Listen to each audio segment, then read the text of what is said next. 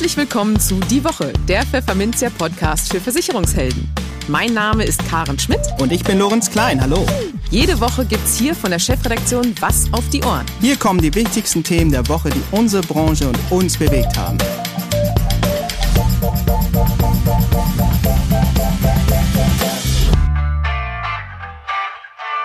Moin aus Hamburg und herzlich willkommen zu Folge 84 unseres Podcasts. Heute ist Freitag, der 15. April 2022. Und diesmal begrüße ich ganz herzlich meinen lieben Kollegen Andreas Scholle-Harms. Hallo Scholle, schön, dass du für Karen übernimmst, die diese Woche im Urlaub ist. Hi Lorenz. Und diese Themen haben wir heute für Sie. Am Anleihemarkt steigen seit Monaten die Renditen. Entsprechend bergab geht es mit den Kursen. Wir sprechen mit Axel Großpietsch aus dem Anleihemanagement der Talangs darüber, was nun für die Versicherer zu tun ist. In den News der Woche warnen die Experten des MAP-Reports vor Tendenzen zur Unterkalkulation in der Berufsunfähigkeitsversicherung. Die Allianz hat es in der weltweiten Rangliste der wertvollsten Versicherungsmarken weit nach vorn geschafft. Studenten und Auszubildende in Deutschland kennen sich kaum mit Versicherung aus, interessieren sich aber durchaus dafür. Und die Lehre aus der Sturmsaison 21-22 für die Versicherer lautet, milde Winter sind teure Sturmwinter. Und für unser Schwerpunktthema für den Monat April Gewerbe sprachen wir mit Marco Scherbaum, europäischer Wirtschaftssenator, Vorsitzender der Gesundheitskommission European Economic Senate und Buchautor über das Marktpotenzial der betrieblichen Krankenversicherung BKV. Im Gespräch. Hurra! Seit Monaten steigen Zinsen und Renditen an den Anleihemärkten. Die Rendite der zehnjährigen Bundesanleihe beträgt heute 0,8 Prozent im Jahr, nachdem sie über zweieinhalb Jahre lang unter Wasser lag. Doch wo Renditen klettern, da fallen im Gegenzug die Kurse. Ein Renditeanstieg um einen Prozentpunkt bei einer zehnjährigen Anleihe lässt deren Kurs um fast zehn Prozent sinken. Wie gehen Versicherer damit um, wo ihr Anlageschwerpunkt doch traditionell auf Anleihen liegt? Darüber sprechen wir mit Axel Großpietsch. Er ist Teamleiter im Anleihe Research bei Ampega Asset Management, der Investmenttochter der Talangs und damit eindeutig vom Fach. Hallo Herr Großpietsch, herzlich willkommen bei uns im Podcast. Guten Tag, danke, dass ich bei Ihnen sein darf. Herr Großpietsch, es geht um Anleihen und vor allen Dingen das Kursverhalten von Anleihen und was Sie daraus machen. Ähm, zu Beginn erstmal eine allgemeine Frage. Welche Rolle spielen Anleihen im verwalteten Vermögen der Talangs? Anleihen spielen bei der Talangs wie bei eigentlich allen europäischen ähm, Versicherern eine sehr dominierende Rolle in den Kapitalanlagen. Bei der Talangs bedeutet das konkret, dass ungefähr 85 Prozent der Kapitalanlagebestände in Fixed-Income-Produkten, also in Anleihen investiert sind und die restlichen 15 Prozent dann in anderen Assetklassen wie beispielsweise Immobilien, Private Equity, Infrastruktur und Aktien. Also damit eine dominierende Rolle im Portfolio haben. Nun hat man ja bei Anleihen auch immer einen Schuldner, der das Geld schuldet. Ähm, über welche Schuldner reden wir bei Ihnen? Die Schuldner sind äh, breit diversifiziert. Innerhalb der Fixed-Income-Klassen ist der größte Anteil im Bereich von öffentlichen Schuldnern, also Staaten, Gebietskörperschaften, Agencies, die von Staaten garantiert werden oder aber von Supranationals wie beispielsweise der Europäischen Union. Darauf entfallen ungefähr 50 Prozent der Fixed-Income-Bestände. Weitere 30 Prozent entfallen auf Corporates, also auf Unternehmensanleihen. Und die verbleibenden ca. 20 Prozent entfallen auf Covered Bonds. Das sind nochmals gesondert besicherte Anleihen von Banken, die mit Hypotheken, ganz überwiegend Hypotheken besichert sind. Und 2 Prozent im sonstigen Bereich. Jetzt ist ja die Inflation gerade, ich will es mal vorsichtig ausdrücken, außer Rand und Band. Ähm, die Renditen von Anleihen haben schon reagiert, um mal zwei Beispiele zu nennen. Die zehnjährige Bundesanleihe, da ist die Rendite in einem halben Jahr um 80 Basispunkte gestiegen. Bei italienischen sogar 127 Basispunkte, also ungefähr 1,3 Prozentpunkte. Das ist so nach einer Milchmädchenrechnung sorgt das bei Bundesanleihen für 8% Kursverlust und bei italienischen Anleihen sogar über 10% Kursverlust. Wie merken Sie sowas im Portfolio? Man muss ähm, eins beachten, wir als Versicherer sind, was wir in der Fachsprache Liability-Driven Investoren nennen. Also sprich, die Versicherungen nehmen Kapitalanlagen vor und damit Zahlungsverpflichtungen aus ihren Verbindlichkeiten aus der Versicherungstechnik zu bedecken. Und ähm, das ist genau der Punkt, den Sie gerade ansprechen. Wenn wir auf der Aktivseite die entsprechenden Laufzeiten eingehen, dann haben wir entsprechend die Verpflichtung auch auf der Passivseite dazu, um halt diese abzudecken. Und ähm, die Wertschwankungen, die wir auf der Aktivseite sehen, sehen wir analog dazu auch auf der Passivseite. Das ist ähm, die Logik des Versicherers, dass man ein sogenanntes Duration Matching betreibt, also die Laufzeiten auf der Aktiv- und auf der Passivseite möglichst kongruent betreibt. Und insofern müssen wir halt auch als Versicherer das Ganze nicht nur aus der Asset-Only-Perspektive betrachten, sondern aus der ganzheitlichen Perspektive. Ich würde das jetzt mal übersetzen. Hauptsache am Ende stimmt die Rechnung. Was unterwegs passiert, ist nicht ganz so wichtig? Das ist richtig. Zumindest schauen wir anders auf unsere Kapitalanlage, als es ein reiner Investor tun würde, der äh, lediglich beispielsweise 1000 Euro seines Geldes investiert und dafür sich ein, ein, privat einen möglichst hohen Ertrag daraus erzielen möchte. Ähm, bedeutet für einen Versicherer, wenn beispielsweise die Verbindlichkeiten und die ähm, Aktiva, also die Kapitalanlagen, analog im Wert schwanken, das ist das primäre Ziel, was ein Versicherer versucht zu erreichen. Müssen Sie dann überhaupt reagieren, wenn die Kurse rutschen? Nein, das ist ähm, also in einem gewissen Maße. Es ist ähm, aus der strategischen Sicht, ist, wie ich eben erwähnt habe, ist wichtig und essentiell für einen Versicherer, dass die Aktiva und die Passiva möglichst gematcht sind. Und genau daraus ergibt sich dann die Kon Konsequenz für einen Versicherer, dass man in der strategischen, in der großen Asset-Allokation auch beispielsweise jetzt einem Szenario von Zinseinstiegen nicht allzu viel mehr agieren muss. Ähm, Darüber hinaus gibt es dann noch eine taktische Brille. Das ist, dass man auch ähm, kurzfristige Entwicklungen berücksichtigt und diese dann auch versucht in der Kapitalanlage zu berücksichtigen und daraus den Ertrag weiter zu steigern, wo man darin dann auch solche ähm, Bewegungen mit berücksichtigt. Aber ähm, wie es vielleicht ja ein bisschen verwundert rausgehört habe, ist, dass trotz dieser großen Wertschwankungen, die einzelne Assets haben, ein Versicherer selber in seiner Kapitalanlagezusammensetzung, auch in der Portfoliogestaltung gar nicht so viel agieren muss. Umso interessanter finde ich ja, dass Sie auch tatsächlich mit kurzfristigen Manövern auch mal reagieren. Wie kann ich mir das vorstellen? Ist das Schnäppchenjagd? Ein Stück weit. Also das ist alles in, in sehr oder in einem begrenzten Rahmen. Und ähm, darüber hinaus versuchen wir immer auch in der Asset-Allokation, also in der Zusammenstellung eines Portfolios, aktuelle Thematiken zu berücksichtigen, dass wir halt die einzelnen Quoten, die wir für die einzelnen Asset-Klassen haben, ein Stück weit feinsteuern um beispielsweise ähm, Verwerfungen an den Kapitalmärkten zu unseren Gunsten ausnutzen zu können.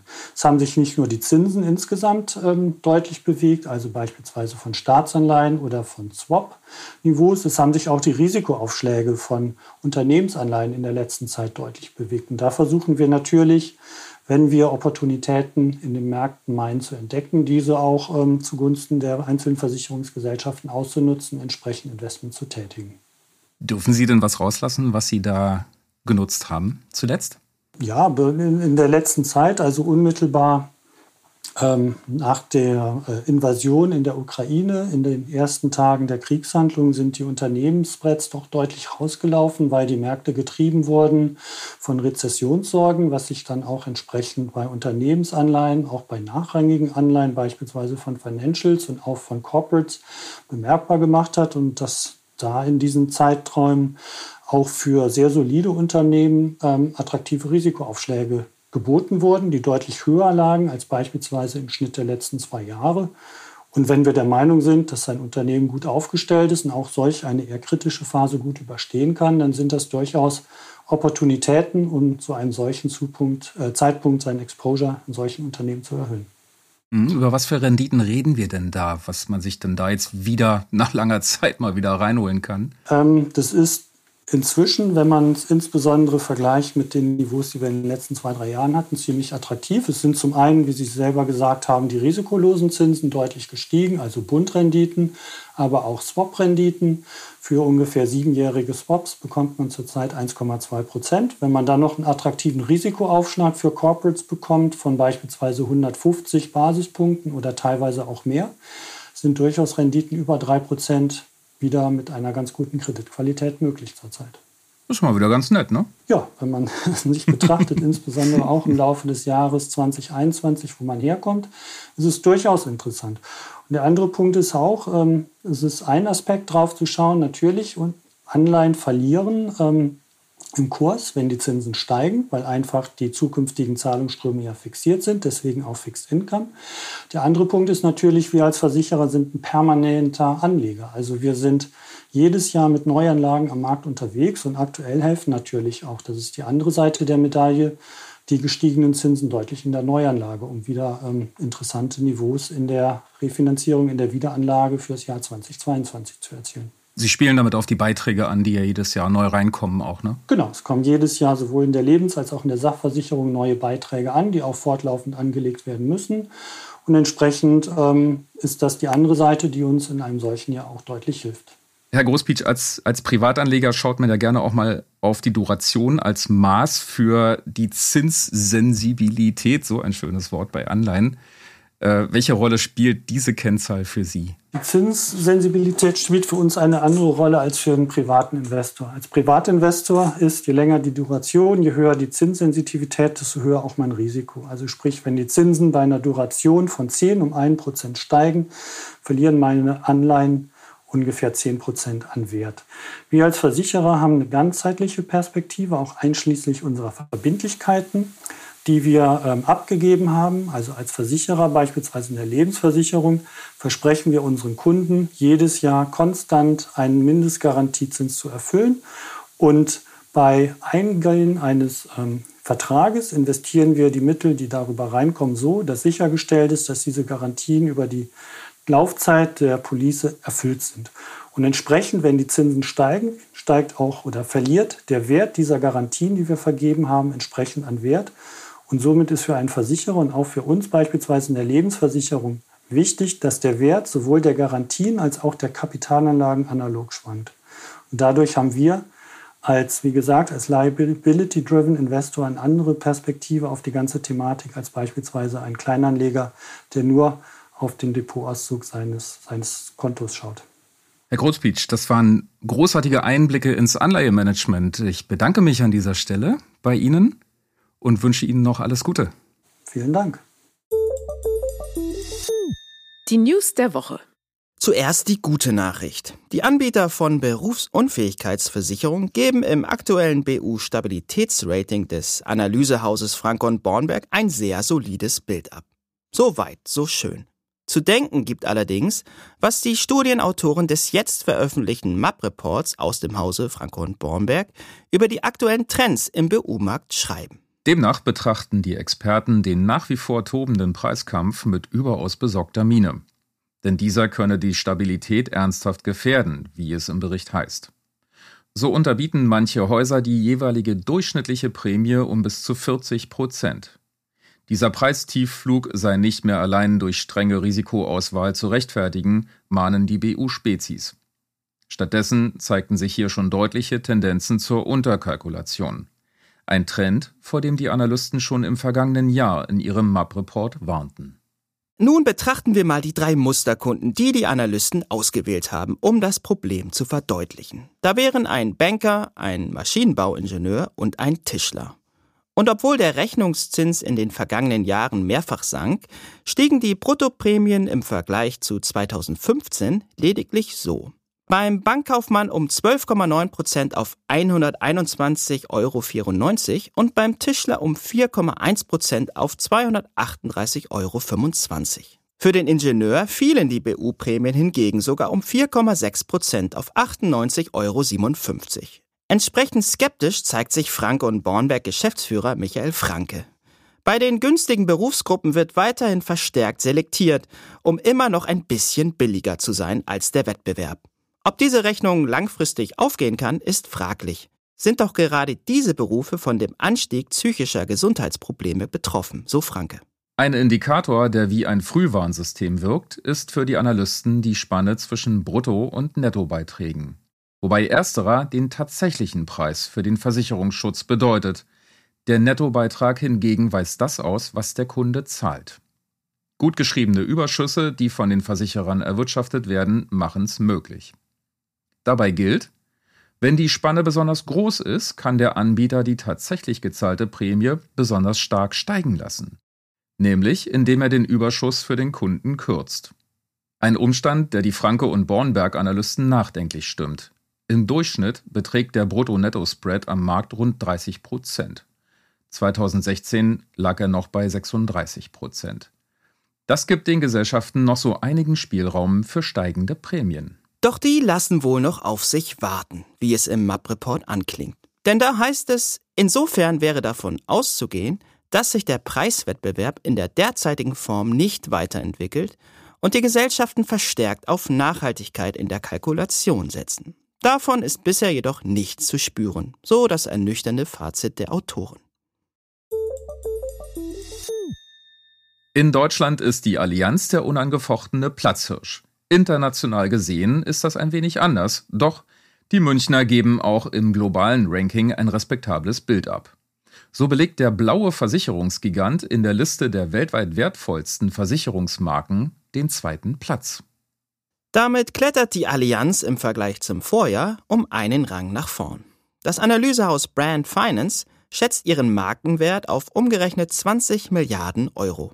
Auf Rang 1 dominiert der chinesische Versicherer Ping An mit einem Markenwert von 37 Milliarden Euro und damit einem 17 Milliarden Euro Vorsprung das Feld. Überhaupt beherrscht China die Top 10 mit China Life auf Platz 3, China Pacific Insurance auf Platz 5 und AIA auf Rang 7 sind noch drei weitere Versicherer aus dem Land der Mitte dort vertreten. Doch das könnte sich bald ändern. Laut Brand Finance sehen sich westliche Marken im Aufwind während die chinesische Konkurrenz in eine Corona-Krise rutschen könnte. Folglich kommen die Top 10 jener Marken mit den stärksten Wertzuwächsen ohne China aus. Es sei denn, man zählt das Hongkonger Unternehmen Prudential PLC zu China, wie es die Brand Finance Analysten machen. Stattdessen landen drei US-Amerikaner weit vorn. Fidelity National Financial auf Platz 1 und Hanover Insurance und Cincinnati gleichermaßen auf Platz 3. Nochmal zurück zur Allianz. Am Mittwoch ergab eine Analyse der Süddeutschen Zeitung, dass die Münchner zu jenen DAX-Konzernen gehören, die im Geschäftsjahr 2021 die höchsten Gewinne erzielen konnten. Satte 13,4 Milliarden Euro standen hier für den Versicherungsriesen zu Buche. Genauso viel übrigens wie bei den Münchner Kollegen von BMW. Nur die Autobauer Volkswagen und Mercedes-Benz schnitten mit 19,3 bzw. 16 Milliarden Euro Gewinn noch besser ab als die Allianz. Damit zeigt sich, dass der Marktführer der nationalen Konkurrenz künftig noch deutlich schneller enteilen dürfte, als es ohnehin schon der Fall ist. Raus aus der Schule, rein in Uni oder Lehrstelle. Nur leider kaum abgesichert. Tatsächlich wissen 29 Prozent der jungen Leute heute nicht, welche Versicherungen für sie wichtig sind. Sie haben allenfalls eine Krankenpolice. Das ergibt eine Umfrage des InsurTech-Unternehmens Clark unter 18 bis 24-Jährigen. Und von denen ist sich nur jeder Zehnte im Klaren darüber, welche Versicherungen ein Student oder Azubi gebrauchen könnte. Nun, das könnte daran liegen, dass die jungen Leute nicht sonderlich gut aufgeklärt sind. Nur 16 Prozent der Befragten wurden von einer Vertrauensperson wie einem Lehrer oder Elternteil über Versicherungen informiert. Und sogar nur 10 Prozent haben sich schon mal von einem Versicherungsmakler beraten lassen. Wobei das mitnichten mit Desinteresse zu tun hat. Ein beträchtlicher Anteil von 40 Prozent hätte schon in der Schulzeit gern mehr über die Materie erfahren. 34 Prozent halten die Berufsschule für einen geeigneten Ort und bei 20 Prozent könnte das Studium dafür in Frage kommen. 37 Prozent können sich entsprechende Aufklärungsseminare an Schulen und Universitäten vorstellen, beispielsweise durch die Agentur für Arbeit. Am vergangenen Donnerstag zog die Kaltfront des Sturmtiefs Nassim von Nord nach Süd über Deutschland und sorgte für Schneefall bis in die Niederungen. Landesweit gab es Böen zwischen 80 und 100 Stundenkilometer, vereinzelt auch darüber. Der versicherte Schaden für die deutschen Versicherer durch Nasim beläuft sich nach ersten Berechnungen der aktuariellen Beratungsfirma Mayatole Siems Kohlros, kurz MSK, auf ungefähr 150 Millionen Euro für die drei Tage, wie das Unternehmen am Sonntag in Köln mitteilte. Nassim ist ein später Winterbote. Das Sturmtief ist der Schlusspunkt einer aktiven Sturmsaison 2021-22 mit sieben Ereignissen, die die Versicherer jeweils mehr als 100 Millionen Euro kosteten und zusammen eine Schadensumme von 2,2 Milliarden Euro ergaben, bilanzierte MSK-Geschäftsführer Onnen Siems. Dabei seien allein 2 Milliarden Euro in das Bilanzjahr 2022 gefallen. Teuerstes Einzelereignis war demnach Sturm Zeynep mit einer Schadensumme von 900 Millionen Euro. Wieder einmal zeigt sich, milde Winter sind teure Sturmwinter, resümiert Siems. Das Schwerpunktthema. Der digitale Firmenkundentag von Pfefferminzia mit Schwerpunkt Gewerbe war ein voller Erfolg. 557 Versicherungsprofis meldeten sich im Vorfeld zu der zweitägigen Veranstaltung an die Ihnen dank unserer Co-Gastgeber Ansafe, BGV-Versicherung, HDI, Inter, Gotha, Signal Iduna, STV AG und Zürich kostenlos präsentiert werden konnte. Allein am 5. April, dem ersten Tag, verfolgten in der Spitze 423 Zuschauer den Livestream über die Messeplattform auf der Hauptbühne. Zusätzlich riefen Zuschauer die Streams auf Facebook und LinkedIn 1103 Mal auf. Die Keynote-Präsentation am zweiten Tag gab Marco Scherbaum zum Besten. Der europäische Wirtschaftssenator, Vorsitzender der Gesundheitskommission European Economic Senate und Buchautor sprach über die Rolle der betrieblichen Krankenversicherung, kurz BKV, in der deutschen Wirtschafts-, Gesundheits- und Personalpolitik. Ein Thema, das Scherbaum anschließend in einem Interview mit Pfefferminzia Chefredakteurin Karin Schmidt weiter vertiefte. Im Gespräch auf der Bühne ging es unter anderem darum, wie Versicherungsmaklerinnen und Makler die BKV erfolgreich im Vertrieb platzieren können. Aber hören Sie einfach selbst. Wir nehmen Platz und machen es uns gemütlich, Herr Scherbaum. Schön, dass Sie wieder da sind. Ja, sehr gerne. Genau. Wir machen ein bisschen da weiter, wo wir vorhin ja schon aufgehört haben. Nämlich haben Sie ja in Ihrer Keynote heute Morgen erzählt, dass bereits 1,59 Millionen Arbeitnehmerinnen und Arbeitnehmer in den Genuss einer betrieblichen Krankenversicherung kommen. Ist das denn schon das Ende der Fahnenstange? Ist das Potenzial damit ausgeschöpft? Um Gottes Willen. Nein, ist es nicht. Also 1,59 Millionen Arbeitnehmer das hört sich ja wirklich nach einer Menge an. Ist es ja auch. In der Tat. In also der Tat. wir haben als Branche die Millionenmarke letztes Jahr schon geknackt. Ich sehe es eher als Beweis, dass die BKV mit dieser Zahl kein Nischenthema mehr ist. Mhm. Weil eine Million hat ja dann schon mal Substanz, damit kann man arbeiten. Ja. Ja. Wenn wir aber sehen, dass wir in Deutschland 45 Millionen Erwerbstätige haben und jetzt haben wir gerade mal 1,5 Millionen, dann sagt man das als Chancendenker, da ist noch richtig Potenzial drin. Mhm. Die Wiese kann ich auch nicht alleine mähen und deswegen freut es mich, dass wir heute gemeinsam für die BKV nochmal den Appell senden. Genau. Also mitmachen und ja, die 45 Millionen Marke dann irgendwann mal Die schaffen voll wir noch. Genau, Chaka. Ähm, damit, äh, vielleicht ist es, dass sich manche Vermittlerinnen und Vermittler vielleicht noch nicht wirklich vorgewagt haben in dieses Feld, ist vielleicht, dass sie noch nicht so wirklich die Vorteile für sich erkennen, warum sie sich diesen Markt denn mal genauer anschauen sollten. Was sind denn da die Vorteile auch für die Vertriebler am Markt? Ja, ich habe es heute Morgen im Kino der gesagt, wer nicht mit der Zeit geht, geht mit der Zeit. Dieser provokante Appell, der Weckruf. Ja, äh, es lohnt sich für Vermittler. Mhm. In erster Linie, sage ich mal, Thema Bestandssicherung und Bestandsausbau. Weil mit dem Appell meine ich, Unternehmen werden immer mehr durch die Aufmerksamkeit, die wir erzeugen mit BKV, auch das Thema BKV nachfragen. Mhm. Und die es nicht nachfragen, die kriegen es irgendwann peu à peu angeboten. Ja. Und als Makler, also wenn Sie schon Mandanten im Firmenkundenbereich haben, dann wäre es natürlich ja clever, das selbst proaktiv äh, anzusprechen, den Bestand dadurch zu sichern und weiter auszubauen. Auch für Versichererseite ist es natürlich auch ein Riesenpotenzial. Also auch der Wachstumsmarkt für Versicherer bietet sich. Wir haben in der PKV in den letzten Jahren eher ja einen Rückgang, was das Neugeschäft angeht. Ja. Und es ist super Kompensationsmöglichkeit über die BKV. Mhm. Wenn ich als Versicherer natürlich die Hausaufgaben gemacht habe und die BKV auch in der Tarifwelt und in den ganzen Ablaufprozessen im Produktportfolio mit anbiete und mich zur BKV bekenne. Mhm. Wenn Sie sagen, wenn die Versicherer da ihre Hausaufgaben gemacht haben, was sind denn da so die, die, die Merkmale, die man sich wünscht, wenn man eine BKV vermittelt, die vom Versicherer erfüllt werden sollten? Was sollten die denn da liefern? Ja, ein bisschen mehr als was die private Krankenversicherung oder Zusatzversicherung kennt, mhm.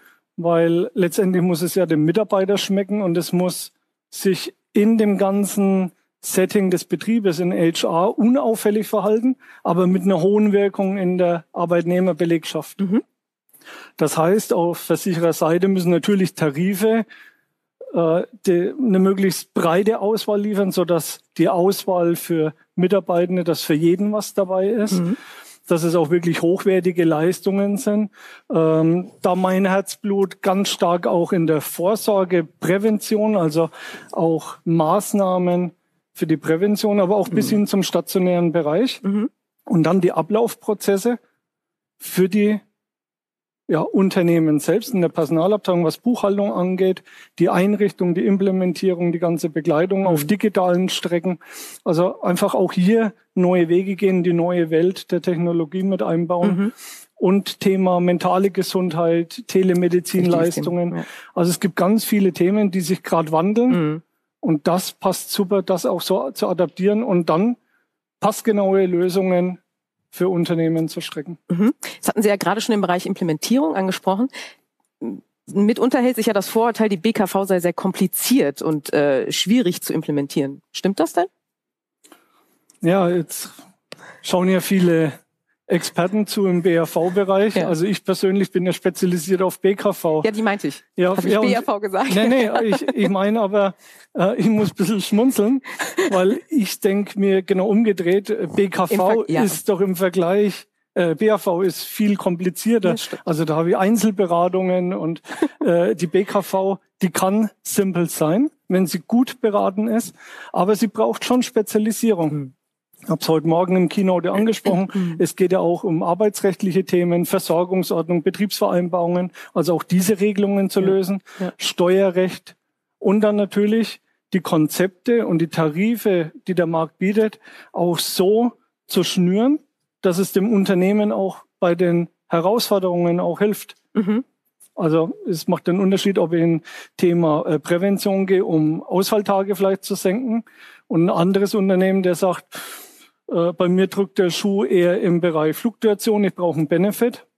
Dann hilft vielleicht die Vorsorge weniger. Dann brauche ich eher Bausteine, die auch unterm Jahr oft erlebbar sind. Also da vielleicht dann eher in Budgettarife beispielsweise ja. zu investieren. Mhm, okay. Und dazu brauche ich natürlich dann die Marktkenntnis, Klar. den Überblick, um dann entsprechend das passgenau zu machen. Mhm. Aber kurzum, wer sich mit dem Thema beschäftigt, ähm, für den ist es dann keine Herausforderung mehr. Aber ich verstehe schon, dass ein BAV-Spezialist beispielsweise sagt, hm, es ist schon noch mal was anderes, dann auch die BKV ja. mitzuberaten. Ja. Also auch an der Stelle wieder mal ähm, das Plädoyer dafür, sich zu spezialisieren tatsächlich. Ähm, nun haben wir ja aktuell mit Herrn Lauterbach einen Gesundheitsminister, der sich äh, immer wieder sehr stark und äh, deutlich für die Bürgerversicherung mhm. ausgesprochen hat. Würde das denn, wenn das so kommt, wenn er vielleicht mal wieder weniger zu tun hat, wenn Corona vielleicht auch irgendwann mal vorbei ist, sehen Sie da Gefahr für die BKV, wenn das käme? Absolut nicht, nee. Ähm, ich bin aber bei Ihnen. Also Karl Lauterbach, SPD, jetzt auch noch Gesundheitsminister. Ja. Das Thema wird definitiv auf die Agenda kommen. Ähm, aber äh, auch Thema Bürgerversicherung. Letztendlich wird auch eine Bürgerversicherung die Probleme der gesetzlichen nicht lösen. Mhm. Und letztendlich ist es doch egal, ob wir gesetzlich oder die Bürgerversicherung haben. Es wird sich auch dann um eine Grundversorgung handeln. Mhm.